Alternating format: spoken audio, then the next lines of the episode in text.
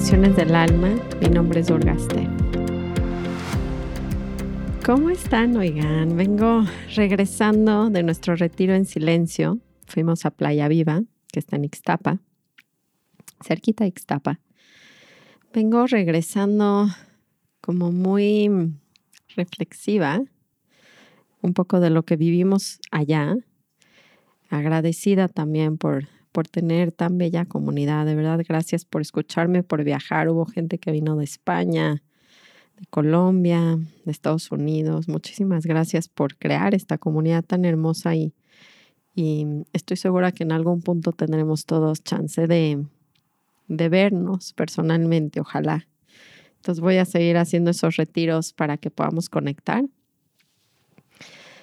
Em, el tema de hoy, bueno, antes de empezar con el tema de hoy, ahora sí se pueden registrar a la masterclass gratis, que es el 20 de febrero. Em, es una clase muy hermosa porque me inspira mucho poder usar nuestras relaciones para despertar y sanar más. La gente está muy clavada en, y, tienen toda la razón, estar clavados en cómo, cómo salvo mi matrimonio, o cómo lo hago mejor, o cómo al revés encuentro una pareja que sea adecuada, porque si se dan cuenta, no sé, el 99% de nuestras interacciones en este mundo son con las personas. Y las parejas son un gran tema. Yo me he dado cuenta que no importa el nivel socioeconómico, la profesión, las, los, los valores, las ideas, o sea, todo el mundo tiene problemas con sus relaciones porque francamente en mi perspectiva yo creo que no entendemos cuál es el verdadero propósito. Y estamos esperando que las personas me hagan feliz y tengo ciertas expectativas de cómo se debería de comportar la gente que tengo a mi alrededor y acabamos viendo que no funciona así. Y, y basamos mucho de la carga del amor que quiero sentir, porque no sé cómo acceder a ese lugar solo, lo baso en que alguien más me lo dé.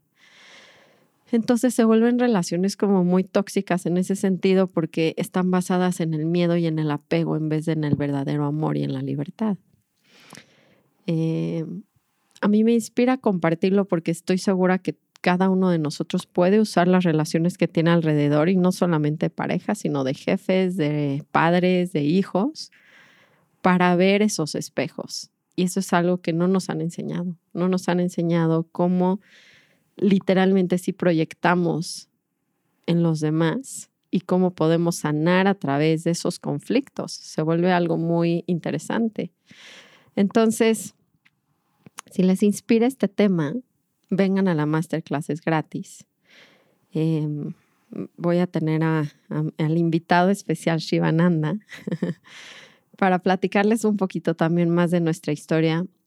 Eh, tampoco quiero que piensen que el éxito de aprender estas metodologías necesariamente es que se queden con las parejas que tienen, porque no ese es el éxito que yo tengo gracias a lo que hice con Adrián. Yo creo que el éxito radica en que yo entiendo cómo usar mis relaciones para sanarme a mí mismo. Y hay relaciones que deben de quedarse para toda la vida y hay relaciones que no van a quedarse toda la vida y todo cambia. Y el objetivo principal aquí no es ver si sus matrimonios van a quedar juntos, no son tips para parejas, es realmente una metodología muy profunda, sencilla, que me va a ayudar a ver estos espejos que me están enseñando mis heridas. Entonces, vénganse, anótense, se, me pueden buscar en mi Instagram y ahí también están los enlaces en mi bio o me pueden mandar un mail un mensaje y y los espero mucho a todos con emoción en esa clase. El tema de hoy es relacionado a, cómo soltar las preferencias para encontrar más esa libertad que estamos buscando. Y es muy importante porque justo me escriben, ¿no? Que cómo no sacan a la gente de sus corazones, o sea, cómo, cómo podemos amar y tomar acciones como límites o cómo podemos amar y tomar ciertas preferencias en nuestras vidas. Y entonces quiero, quiero hablar de realmente qué es ese, de qué se trata ese amor, de qué se trata el no clavarnos tanto en cuáles son nuestras preferencias y cuál sería una práctica que les quiero compartir hoy. Entonces, vamos a tomar nuestras tres respiraciones juntos. En donde estén, conéctense con este instante, este momento. Si pueden, cierren ojos. Vamos a tomar una inhalación. Exhalo. Otra vez inhalo. Exhalo. Última vez, inhalo. Exhalo.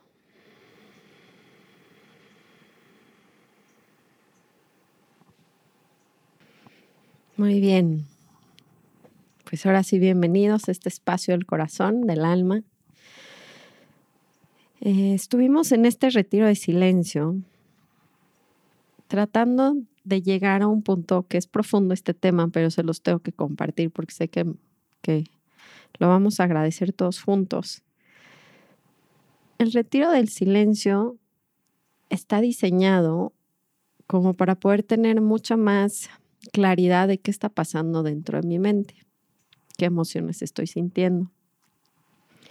Yo me doy mucho cuenta que pasamos mucho tiempo en nuestras vidas tratando de distraernos con lo que sea para no estar sintiendo ciertas incomodidades de obviamente emociones que traigo ahí guardadas. He estado hablando mucho estos últimos capítulos de las emociones y de la importancia de sentir la incomodidad. Y nada más es como darnos cuenta en este silencio, en este retiro de silencio, que también no solo no es hablar con las personas, sino no es interactuar, o sea, verlas a los ojos, sonreírles, porque lo que queremos es quitar los estímulos para que me quede viendo qué está pasando dentro de mí, que es algo que nunca tomamos el suficientemente tiempo. O sea, estamos trabajando, pero corriendo, pero eh, haciendo cosas, interactuando socialmente, que si las chelas el fin de semana, que si mis hijos, que si... Entonces tomo muy poco tiempo para ver qué está pasando dentro de mí. Ahora, la base del retiro, que me gustó mucho porque era muy amorosa, eran prácticas devocionales como el canto, como la danza, ¿no? Estuvimos bailando, pero estuvimos cantando, pero sí estábamos en silencio. Y había una de las prácticas que más importante se me hizo fue empezar a abrirnos, a darnos cuenta que todas las experiencias vienen del mismo lugar, que es esa divinidad, Dios, universo, que es el amor. Y aquí me, me acordé cómo mi maestro Ramgiri me explicaba cuál era la naturaleza de toda la forma. Y esto es muy importante porque si no, siempre estamos resistiendo ciertas partes de nuestras experiencias, porque en mi cabeza, cuando era niña, me enseñaron que había cosas buenas y había cosas malas.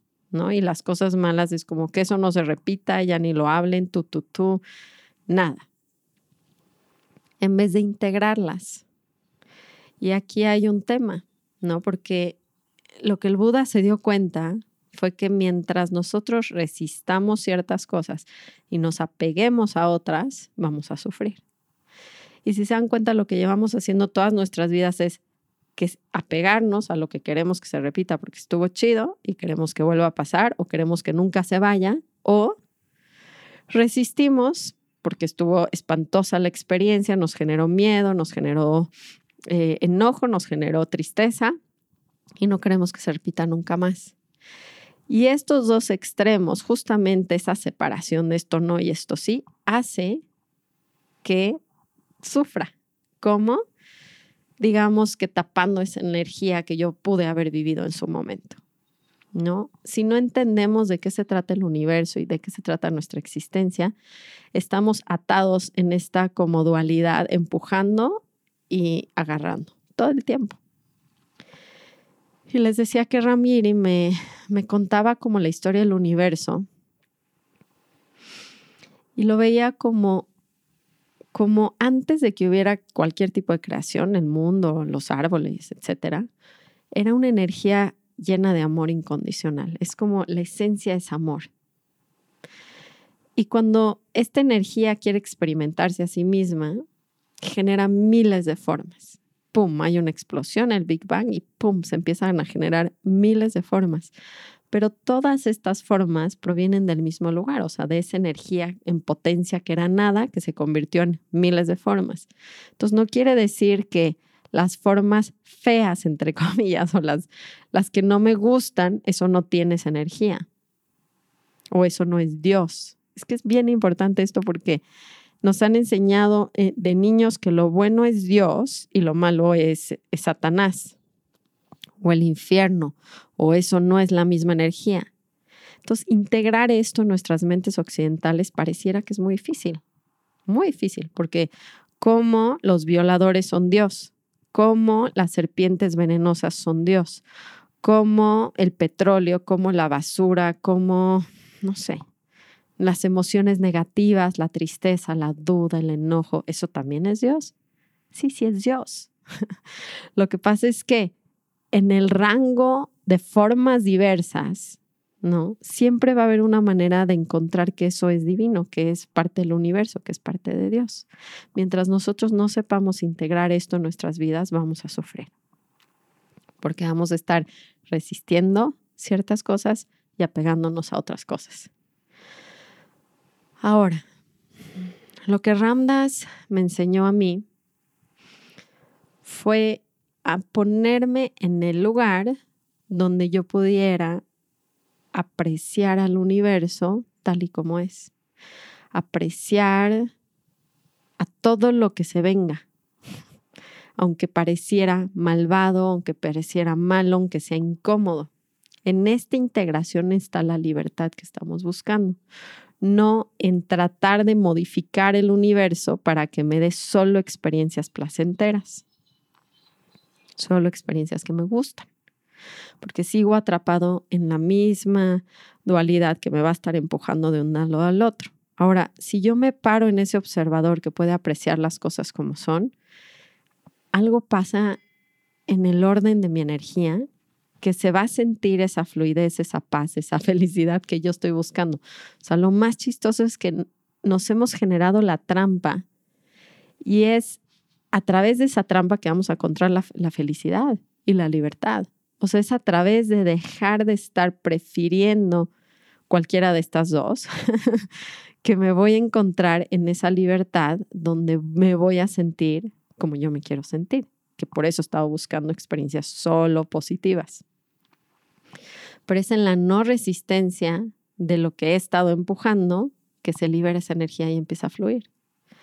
Se me hace muy interesante esto porque todo el punto de la herramienta que me dio Ramdas cuando me dio un mala tibetano para meditar era si pudiera regresar a ser el observador amoroso si pudiera regresar a apreciar el universo tal y como es.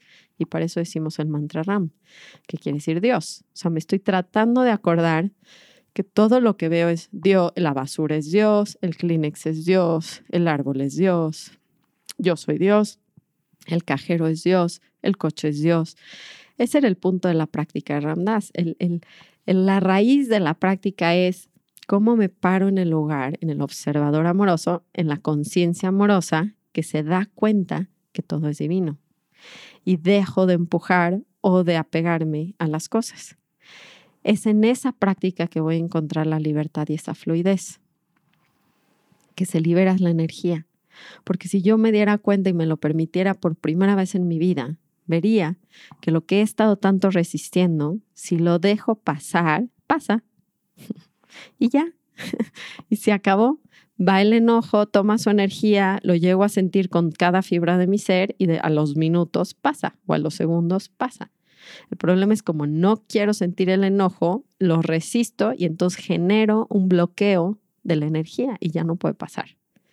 Ahora, estos bloqueos de energía, y esto se va a unir un poquito con la masterclass que les voy a dar, pero por esta razón, mis relaciones personales me están enseñando estos bloqueos que yo tengo desde hace años, que no he vuelto a querer ver, tocar, trabajar. Y esa es la magia de las relaciones personales. que me van a regresar a, darme cuenta dónde generé estos bloqueos en mi vida y cómo los voy a empezar a, a sanar. Nada más que tengo que tener el entendimiento que uno, estoy generando bloqueos de energía por apegarme a experiencias y resistir a experiencias. Entonces, ¿cuál es la respuesta?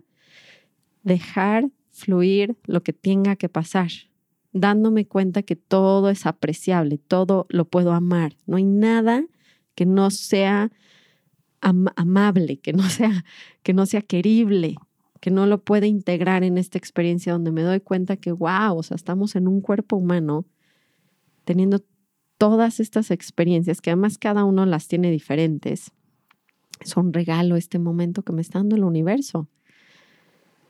Y si tengo frío, ¿cómo se siente el frío? ¿Cómo pudiera, pudiera yo conocer íntimamente las experiencias que me está poniendo la vida? Íntimamente es abrirme a ellas, aceptarlas y dejarlas ser. Estaba meditando yo en la mañana porque estaba muy clavada con esta práctica. Entonces estaba con mi mala, con mi tipo rosario, pulsera de meditación. Y la idea es voy tocando las bolitas y voy acordándome que todo es divino. Entonces puedo empezar por sentir mi cuerpo, por ejemplo. Entonces voy sintiendo mi cabeza, voy sintiendo mis manos, voy sintiendo. Entonces ahorita que están conmigo escuchando, algo están haciendo o algo están o están escuchando el podcast o se están caminando. Entonces, ¿cómo voy escaneando mi cuerpo y la sensación que tengan, tipo, yo ahorita tengo mucho frío en mi dedo. Mis dedos se me, se me entumen. Entonces, quiero íntimamente conocer qué se siente entumir, qué se siente frío, qué se siente calor, qué se siente, qué, qué están experimentando en este momento. Entonces, tomo una inhalación y me quiero sentir qué está pasando en este momento. ¿Qué emoción estoy sintiendo? Yo en la mañana, con tanto lanzamiento, porque tengo lo de la masterclass y otro proyecto muy interesante que les voy a platicar muy pronto, me doy cuenta que mi mente me sigue platicando escenarios negativos. O sea, no es que se quiten estas cosas y no es que las queramos pensar. Los pensamientos surgen de miedo, de estrés, de ansiedad y me doy cuenta que justamente esos pensamientos me generan ciertas emociones. Y en la mañana tenía un chorro de miedo. Y dije, a ver, ¿cómo que íntimamente, cómo puedo sentir esta sensación y acordarme que también es divina, que también es parte de esa energía principal de, de la creación de amor? También es. No es que sea el infierno, no es que sea mala, no es que no la debo de sentir, es todo lo contrario, es si me dieron una oportunidad para encarnarme en un cuerpo humano, si solo tengo, además no sé cuánto tiempo me queda para experimentar este mundo. Si entendiéramos que todo proviene de ese amor, no quisiéramos experimentar lo que se nos está viniendo, la oportunidad que nos está dando el universo de este escenario en particular, porque hemos pasado todas nuestras vidas resistiendo, tratando de, forzar la realidad a que se comporte en mis preferencias, en lo que a mí me gusta. Pero no nos ha funcionado. Estamos todos neuróticos, luchando con la realidad, buscando todo el tiempo manipular gente y situaciones para que se den como yo las quiero y no, no las podemos controlar es muy frustrante, se gasta toda nuestra energía. Eso es realmente lo por qué estamos tan estresados en nuestras vidas. Es agotador la lucha. Ahora, ¿cuál es la alternativa? Y ustedes van a decir, pero entonces nunca vamos a tener lo que preferimos. Y esto es algo que cuestionar muy interesante. ¿Es verdad? Porque lo que yo me he estado dando cuenta es que prefiero cosas por lo que me está generando internamente, me está haciendo sentirme bien, me está haciendo sentirme feliz en el momento. Entonces, si la raíz es que yo quiero felicidad, ¿por qué no experimento rendirme, entregarme, aceptar lo que está viniendo a mi vida en vez de estar prefiriendo con toda esa magia de decir, es que esto es Dios. O sea, lo que está viniendo, si es que sí es. Si se dan cuenta en mi, por eso empecé explicándoles la creación del universo. Si explotó una bomba de amor y se generaron formas de esa bomba, todo tiene ese elemento, no puede no tenerlo. No hay algo maligno. Dios es todo, Dios es cada emoción, Dios es nuestra lujuria, Dios es todo. Lo que pasa es que les juro que hemos tenido un crecimiento tan condicionado a verlo blanco y negro que ya no podemos ver que blanco y negro es lo mismo en el fondo. Sigue teniendo el elemento de amor, sigue siendo divino. Para mí esto ha sido, no saben qué trascendental. El empezar a notar que por eso no está peleado. Alguien me preguntaba, que cómo pueden amar a alguien aunque ya no estén ahí, aunque sea asqueroso su comportamiento. Está buena la pregunta. yo sí lo puedo amar porque me doy cuenta que detrás de toda esa personalidad, y si yo siguiera y recorriera la vida de esta persona, me daría cuenta por qué está haciendo un comportamiento que yo veo como asqueroso, pero que él no tiene opción de lo que creció, de lo que hizo, o sea, lo que lo llevó a cada momento en ese instante no tiene otra opción más que comportarse de esa manera.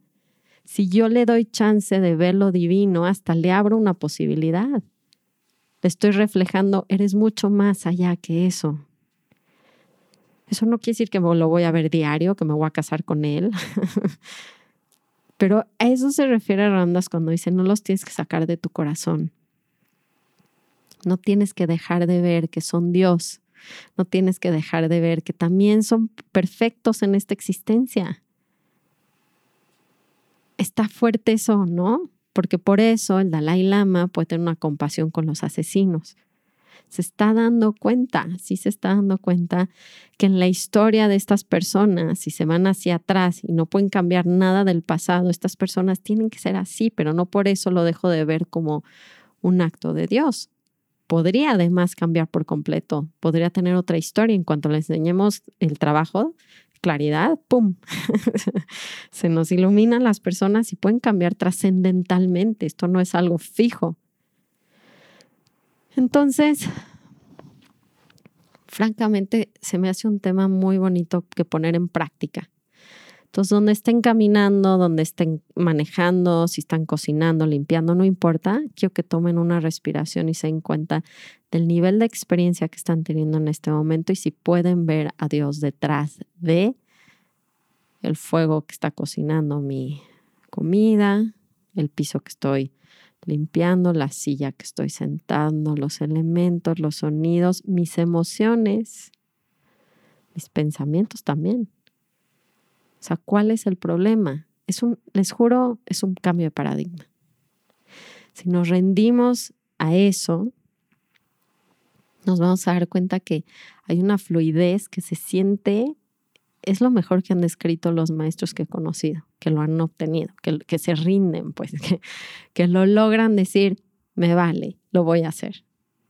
¿Por qué? Porque estar luchando contra la realidad es la única otra alternativa. o sea, y a veces le sale bien, no estoy diciendo que no, pero cuántas vuelve a cambiar y vuelve a cambiar y vuelve a cambiar. Entonces, no sé, a mí el juego se me hizo muy encantador hoy meditar en la mañana, sentir mi pánico, observar los pensamientos destructivos hacia mí misma. No eres suficientemente buena, ¿para qué haces esto? ¿Para qué haces? Ya les contaré el nuevo proyecto, no lo puedes hacer.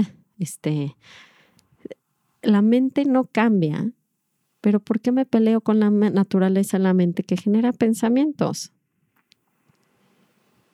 Es mi problema hacerles caso o no, pero la mente está ahí está generando pensamientos casi siempre son muy negativos.